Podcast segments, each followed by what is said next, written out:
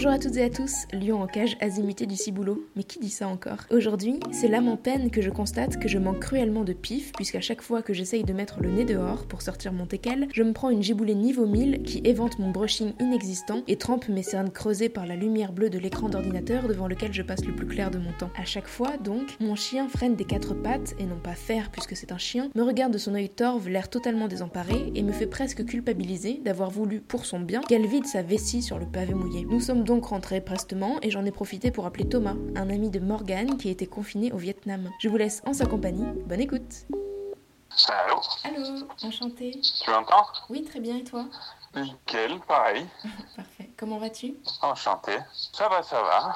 Il fait beau, donc euh, c'est bien. Parfait, alors. On reste à l'intérieur, comme tout le monde. hein. Est-ce que tu peux me dire dans un premier temps où est-ce que tu es confiné et avec qui? Du coup, je suis à Sheffield, donc c'est une petite ville, bon, pas si petite, au milieu de l'Angleterre. Je suis ici avec ma copine. Tu es originaire de là-bas ou pas du tout? Non, pas du tout. Je suis du, euh, je suis du Gard, près de. Nîmes, en France. Et là, euh, j'ai pas mal. euh, j'ai habité euh, en Irlande, en Australie, en d'autres en Angleterre. Et là, j'ai juste décroché un boulot que j'ai commencé un jour avant le confinement ici euh, à Sheffield. Suis arrivé juste un jour avant, avant le confinement. Et c'était quoi ce, ce job? Je suis chercheur à l'université, donc euh, donc ça m'affecte pas. Si ça m'affecte beaucoup le confinement, je pense comme tout le monde, mais niveau boulot, bah, je travaille juste de la maison, donc euh, ça D'accord. change pas. Tu cherches dans quel euh, domaine? Je suis euh, biologiste, donc je travaille beaucoup sur les sciences de l'évolution et les biostatistiques. Donc en gros, je fais des maths pour faire des.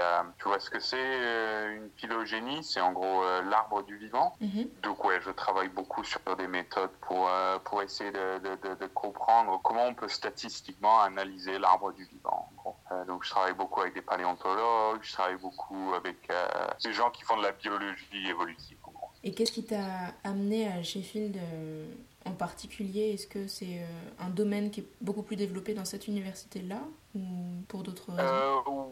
Ouais, il y a pas mal de gens qui travaillent sur les mêmes euh, sur les mêmes centres d'intérêt que moi, mais plupart du temps c'est plus euh, des contrats, donc ça s'appelle des, des post-docs, donc c'est après un doctorat, et c'est des contrats de 2-3 ans, et euh, souvent faut être très flexible pour changer de pays. Il y a, encore un, mois j'étais en Australie, je suis resté deux ans, donc ouais c'est plus c'est plus où est-ce qu'il y a des, des postes disponibles euh, au moment où mon contrat précédent se termine en. Et est-ce que, alors c'est une question un peu bête mais je m'y connais pas, pas bien, tu fais donc des recherches et est-ce que tu dois aussi donner des cours à des étudiants, à des doctorants ou à des gens en master ou pas du tout? Alors normalement, euh, normalement oui. Souvent, bah, je travaille beaucoup avec des doctorants. Souvent, je fais des cours avec des masters. Mais euh, du coup, vu que je suis arrivé juste quand l'université a fermé, je suis assez tranquille. hein. Je suis un peu passé sous le radar parce que les cours, c'est souvent, c'est très intéressant, mais c'est souvent beaucoup de contraintes. Ça bouffe beaucoup de temps, donc euh, je suis assez content que je suis passé sous le radar. Donc là, pour, je pense, jusqu'à la fin du confinement, euh, j'ai pas de cours à donner. euh. J'ai toujours des étudiants avec qui je travaille, euh, En avec qui je travaillais en Australie, Mm. etc. Mais tout ça, c'est surtout par mail ou par Skype. donc Ok. Pas du tout un problème. Alors, du coup, tu disais que le fait d'être confiné, ça te bloque pas du tout pour avancer dans ton travail. Mhm. Mais j'imagine quand même que de rester chez soi pour écrire devant un ordinateur, j'imagine, c'est quelque chose qui, à la longue, peut peut-être euh, te distraire ou affecter voilà, ta, ta concentration. T'arrives à... Ah, Non, pas du tout? Si, oui, non, bah, c'est une discipline. Là, je commence à, je commence à mi et demi. Moi, généralement, j'arrête pas du tout à bosser de la maison. Parce bah, comme tu dis, il y a énormément de distra- distractions. hein. J'ai toujours l'image, ah tiens, je vais nettoyer le dessus du frigo, alors qu'il n'y a pas du tout besoin de nettoyer le dessus du frigo. Il faut que j'aille bosser. Mais là, du coup, euh, vu que la maison est super propre et qu'il y a plus beaucoup de distractions qui restent, euh, je m'y suis mis plus sérieusement. Mais, euh, mais oui, c'est sûr, c'est assez chiant. Parce que, du coup, j'ai de la chance parce que je suis dans une pièce bien éclairée, juste sous le toit, sous un Velux, donc j'ai énormément de lumière, etc. Mais c'est vrai que c'est. Je pense que tout le monde qui est dans cette situation, bah, c'est un peu chiant. Au bout d'un moment, on chope la cerise. quoi. Et est-ce que tu peux me décrire rapidement l'endroit où tu, où tu es ou au moins le, le bureau où tu Donc, travailles? Euh, c'est- une maison que j'ai eu super la chance de trouver, euh, donc je loue, hein, euh, mais que j'ai eu super la chance de trouver juste avant que parte en couille un peu. Du coup, la maison, elle est, c'est tout en hauteur, donc c'est sur trois, trois niveaux. Moi, du coup, j'ai mis mon bureau juste sous le, sous le toit, donc comme je disais, il y a un il y a une très belle, très belle lumière. Il a fait très beau là depuis un mois, il y a grand soleil quasiment tous les jours, donc c'est super agréable en termes de, bureau. Et sinon, la maison, bah, c'est une petite maison, c'est assez typique de Sheffield apparemment. C'est des maisons assez assez étroite, avec des escaliers très, euh, très pentus, un peu comme, je sais pas si tu connais les maisons, les vieilles maisons à Amsterdam ou dans des vieilles villes du nord d'Europe. Donc c'est bien aussi, parce que ça me fait pas mal d'exercices, parce que je dois monter ces escaliers euh, tout le temps, donc euh, c'est assez pentu. Tu y habites avec ta copine, c'est ça? Ouais, donc elle, pareil, elle est, elle est arrivée avec moi en même temps. Donc, Et vous arriviez, vous arriviez directement d'Australie? Ouais, ça a été un peu le... On, avait prévu de venir, de venir en Angleterre plus tard, mais avec tout le bordel des avions, des frontières qui ferment et tout, on est un peu parti en, en trombe. Du coup, on s'est retrouvé ici. Heureusement, euh, il y a tous les collègues ici du travail qui nous ont beaucoup aidés. Trouver une maison, il y a pas mal de trucs euh, que tu peux plus acheter et tout, euh, genre un matelas, etc. Enfin, tous les trucs quand tu emménages. Donc, on avait quand même pas mal de chance avec la solidarité des gens ici, mais on s'est retrouvé un peu. C'était assez épique le, voyage. Est-ce que tu peux peut-être le raconter un peu? Parce que donc en Australie, ça faisait plusieurs années, au moins deux ans que vous étiez là-bas, c'est ça? Ouais. Donc ça veut dire ramener une vie d'un bout à l'autre euh, du globe, c'est quand même pas rien. Exactement. Alors moi j'ai moi je commence à avoir l'habitude maintenant euh, de partir tous les 2-3 ans, donc je suis assez léger niveau bagage. Mhm. Ma copine un peu moins et euh, enfin ce qui était surtout compliqué là, c'était le chaque jour qu'on attendait, il y avait de moins en moins de vols disponibles et en fait on avait surtout peur de ça, de se retrouver au bout d'un moment, il y a juste, je pense maintenant déjà il y a quasiment plus d'avions qui partent d'Australie à l'Europe. Je ne vais pas regarder dans le détail, mais en fait, il y a beaucoup, beaucoup moins de vols. Donc au début, on avait peur que les frontières se ferment, mais très rapidement, on a réalisé que même si les frontières restent ouvertes et qu'il n'y a pas d'avion, bah, c'est assez chiant surtout euh, d'Australie. Du coup, ouais, euh, je me rappelle, c'était euh, un vendredi, on a, on a pris la décision de partir et entre le temps qu'on en discute, euh, il y avait déjà tous les vols du week-end qui étaient, qui étaient partis et qui étaient pleins. Du coup, ça a été assez stressant. On est parti le lundi, je crois un lundi, en fin de journée, et le premier vol était déjà annulé. Enfin, ça a été vraiment un très gros stress en fait, jusqu'à ce qu'on arrive en Angleterre et même euh, quand on était en vol. Donc, on est passé par Abu Dhabi où on a eu le temps de, lire les mails, etc. Tu as Internet du coup quand tu atterris. Et on a reçu direct euh, des news comme quoi l'Angleterre recommencer leur confinement, etc. Donc on savait pas, ni moi ni ma copine sont anglaises, donc en plus avec le Brexit et tout ça, on savait pas si on pouvait rentrer dans le pays. C'était assez épique jusqu'à ce qu'on arrive euh, du coup à l'aéroport, c'est passé tranquille, il n'y avait personne. Mais après c'était beaucoup plus relaxant. Et ta copine, qu'est-ce qu'elle fait? Euh, Du coup elle était euh, chercheuse aussi, maintenant elle fout, elle fout plus rien, enfin elle reste à la maison tranquille. Elle avait, elle avait pas envie de continuer dans la recherche, donc elle, ça lui change pas grand chose. Du coup l'idée c'était de venir ici, un peu de voir comment ça se passe et essayer de trouver quelque chose. Mais bon, je pense que c'est pas, ça va pas, ça va pas se passer avant un moment. C'est exactement. Donc, euh, donc là, euh, tranquille, on blanc. Du coup, vous prévoyez de rester à Sheffield pour 2-3 ans, comme, euh, comme à chaque fois Moi, j'ai un, un contrat de 3 ans, ouais. Ceci dit, bon, il y a de plus en plus d'incertitudes, hein, parce que c'est, c'est payé par le, le, gouvernement anglais. Bon, vu que la merde se développe un peu, c'est pas dit que ce sera probablement pas les financements prioritaires auxquels ils vont penser quand c'est de la recherche qui est très fondamentale, donc c'est pas pas très important. Du coup, oui, c'est un peu, euh, bah, c'est un peu en suspens comme, comme tout le monde. Mais je pense que, je pense que généralement, j'ai jamais, j'ai jamais trop de mal à trouver du financement et du boulot, etc. Vu que je suis assez flexible niveau, j'aime beaucoup euh, voyager, mais dans le sens vivre dans un pays, un nouveau pays, quelques années, ça, ça me plaît beaucoup plus que juste faire du tourisme, etc.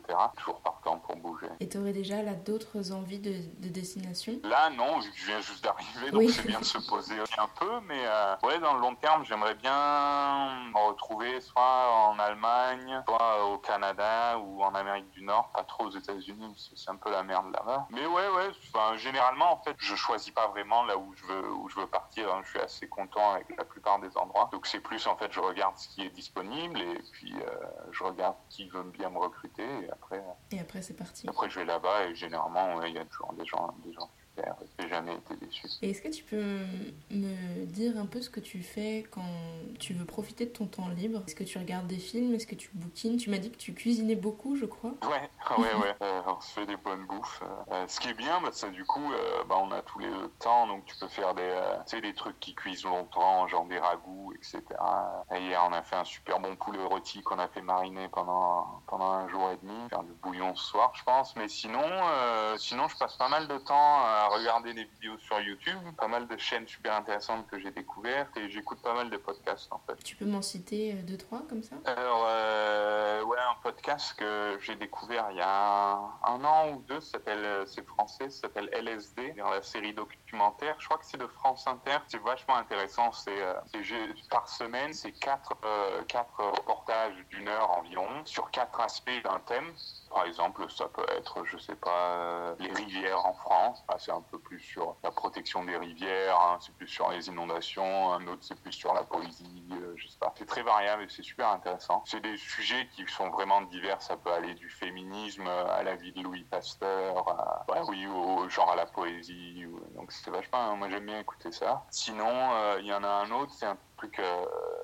Je crois que c'est américain, c'est en, anglais. Ça s'appelle euh, The Anthropocene Reviewed. Donc c'est en gros euh, une revue de l'Anthropocène. L'Anthropocène, c'est en gros euh, comme on a l'âge des dinosaures, etc. L'Anthropocène, c'est l'âge de l'homme. Et c'est assez sympa. C'est un type qui est, qui est assez poétique et assez dépressif. Donc faut aimer ce genre de truc. Mais en gros, il, comment on dit, il écrit des, ah, comment on dit en français, des, il rank. Tu sais, comme sur Amazon, tu donnes des étoiles, etc. Sur ah oui, tu, tu notes, enfin tu donnes ton avis voilà, exactement. Donc lui, il donne des notes de 1 à 5 sur des trucs vachement, euh, pareil, vachement divers. Donc ça peut être sur un produit alimentaire, ou ça peut être, euh, genre, il donne une note à la dépression, ou il donne une note à un tableau, etc. Donc c'est pareil, c'est très divers. Il part tout le temps en couille, quoi. Il part, euh, je sais pas, il est, il est, très, il est très créatif et très poétique quand il décrit un truc. Par exemple, un des épisodes que j'avais bien aimé, c'est une course de chevaux. Ça m'intéresse pas du tout, mais c'était très intéressant. Il raconte pas mal d'aspects sur sur la, course de chevaux, puis après il donne une note. C'est sympa. Et ça, ça, ça, par contre, ça sort une fois par mois. Et tu peux l'écouter sur, euh, sur quelle plateforme? J'écoute ça sur un, sur un logiciel open source qui s'appelle AntennaPod, mais vu que c'est du flux sur iTunes, sur n'importe quel truc de podcast. Et tu disais que tu regardais aussi des, des vidéos sur YouTube? Tu suis des chaînes euh, Ouais, je regarde pas mal de vulgarisation euh, scientifique, notamment sur l'histoire. Mhm. C'est aussi un truc qui, me passionne pas mal. Et là, bah, il y a bah, YouTube, hein, c'est comme Netflix, hein, tu peux rester collé toute la journée, hein, il te proposera toujours des vidéos super intéressantes. Donc du coup, il y a deux chaînes que j'aime beaucoup. Euh, je pense une est assez connue, ça s'appelle C'est une autre histoire. C'est une, euh, une nana qui, euh, je crois qu'elle est doctorante en archéologie ou elle est, elle est archéologue déjà, je sais plus. Et en gros, elle raconte bah, des sujets d'histoire, il met pas mal de points de vue féministes, etc. Donc c'est très intéressant pas du tout, je pense, euh, ce qu'on apprend à l'école, en gros. Il y avait un épisode que j'ai écouté récemment qui était super intéressant. Euh, c'est sur euh, ces tombes de l'âge du bronze, genre, ou je sais pas quel âge je vais faire, j'en sais rien. Et ces genres de guerriers celtes, etc., qui sont exhumés. Du coup, elle raconte comment, en fait, on attribue ça à des. donc, tous ces guerriers, on attribue ça à des, à des hommes, en gros, soit des chefs de tribu, des mâles, quoi. Et qu'en fait, c'est beaucoup plus compliqué que ça. Il y a une nana qui a fait une étude en regardant l'ADN des eaux et s'est rendu compte que c'est pas du tout euh, bah, ce le gars il a une épée, que c'est un gars ou une fille, etc. Donc euh, c'était très intéressant. Il y a une autre chaîne que j'aime bien, c'est plus pour écouter que pour regarder, parce que c'est juste un gars qui parle devant. Euh, il a fait une grosse série sur la Révolution française. Où, en gros, il raconte plus, lui aussi, je crois qu'il est, historien, donc il a fait un doctorat en histoire ou un truc ça. en gros, pareil, il raconte, bah, il raconte des histoires, mais il a un point de vue très, très gauchiste, donc ça, m'intéresse assez. En fait, tous les deux, j'aime bien parce qu'ils ont un, point de vue qui est pas neutre, donc ça rend, je pense, l'histoire plus intéressante. Mhm. Est-ce que tu peux juste me dire le nom de la deuxième chaîne parce que ça coupé à nouveau C'est Histonie, euh, comme History, mais à la place du R, il y a un N. Et est-ce que toi aussi, ça te donne peut-être envie de partager comme ça ton, ce sur quoi tu travailles euh, en open source, enfin sur YouTube ou en podcast? Ça me donne toujours envie, mais c'est, euh, j'avais essayé pendant ma thèse, mais c'est, je me rends compte que pour le faire bien, c'est énormément de boulot et du temps. En fait, j'en ai pas beaucoup, J'avais essayé de faire une, vidéo YouTube de ma recherche, etc. Donc j'en ai fait une, mais ça m'a pris quoi Un mois ou deux. Je suis pas du tout satisfait du résultat. En fait, je trouve qu'il y a des gens, notamment sur YouTube, qui le font très très bien et euh, bah, qui sont spécialisés là-dedans. Donc ils, ils, le font pas. C'est pas juste, je pense, quelqu'un qui parle devant la caméra. Ils ont des talents d'auteur, etc. Donc c'est des. Euh, ouais, au final, euh, moi je partage beaucoup ma recherche et tout. Je suis très dans, dans l'open source, etc. Mais je pense que c'est plus pour un public, pour un public scientifique scientifique plutôt que, plutôt que pour du... Le commun des mortels. le commun des mortels, j'imagine. Ouais. Hmm. Ton sujet de recherche m'intéresse. Comment toi tu t'y es intéressé et comment est né ton attrait pour ce sujet-là? J'ai toujours été assez, euh, assez passionné d'histoire, etc. Bon, comme tout le monde depuis temps, j'ai fait fac de bio parce que bah, il n'y avait pas de maths. C'était assez cool. En plus, c'était en, en 2008. C'était pendant le projet de la réforme euh, LMD, donc il y avait plein de grèves et tout. C'était à Montpellier. Donc en gros, je foutais rien. Euh, pendant mes trois ans de licence, j'ai rien foutu. On m'a plus ou moins donné la licence, donc c'était très cool. Et ça m'a permis surtout de rencontrer en fait des gens qui faisaient de la recherche, donc des doctorants ou même des, enseignants-chercheurs, mais tu vois plus le côté chercheur qu'enseignant. Et euh, ça m'a pas mal intéressé, notamment les potes, euh, donc les potes ou plus, ou plus ou moins les connaissances, c'est devenu des potes après, euh, qui étaient chercheurs, ils faisaient de la paléontologie à Montpellier. Et du coup, j'ai bah, fait un master de paléontologie. et après, de fil en aiguille, en fait, j'ai jamais eu l'impression vraiment de trop j'ai fait moi. C'est plus, j'ai l'impression, c'est plus des choix qui m'ont été proposés et j'étais toujours plus ou moins partant. Donc je me suis retrouvé de fil en aiguille à faire beaucoup plus de maths, beaucoup plus de, de statistiques, en gros tout ce que je voulais pas faire. Et euh, maintenant ça me passionne et c'est vraiment, euh, je suis vraiment à l'interface de mon travail entre la, biologie, donc euh, ce que les gens imaginent en biologie, je pense les, documentaires genre Planet Earth ou des trucs comme ça, et bah, les maths, tout ce que les gens pensent avec les maths, hein, comme c'est chiant, et la paléontologie, donc les gens qui regardent les dinosaures, etc. Donc en gros je me suis retrouvé à cette interface et ça me plaît beaucoup. Les gens, euh, les gens s'intéressent à mon travail, etc. Donc jusqu'à présent, ça se passe très bien. J'ai jamais vraiment un choix de libérer ou chose. Et qu'est-ce que tu penses des folies d'hôtes alors, ah, Oui, j'avais écouté ça, tu avais fait, fait, une belle intro sur, euh, sur un de tes autres podcasts. c'est intéressant, bah, surtout avec, euh, j'aime beaucoup euh, tout ce qui se passe là, avec, avec le Covid-19 parce qu'il y, y, a vachement de trucs très intéressants, notamment sur comment le virus évolue. Tout ça, c'est des. donc, moins sur le côté épidémiologique. Hein, je m'y intéresse beaucoup, je pense, comme tout le monde. Hein, ça nous affecte énormément, mais je pense, ouais, comment, genre, j'ai beaucoup de gens qui travaillent sur ça comment ça s'est transmis de la chauve-souris ou du pangolin l'homme, euh, des choses comme ça. Moi, je m'intéresse beaucoup et je travaille directement avec des gens qui regardent, en fait, ils travaillent du coup sur la phylogénie du virus, donc en gros l'arbre généalogique du virus et qui des méthodes que je développe et sur lesquelles je travaille. Donc c'est vachement intéressant en fait de trouver un, même si je, je prétends pas du tout que ma recherche a un, intérêt euh, public ou pratique, c'est vachement intéressant de voir qu'il y a des aspects de ma recherche qui sont vraiment importants euh, aujourd'hui. Bah oui, c'est sûr. Est-ce que tu penses que le confinement va t'avoir euh,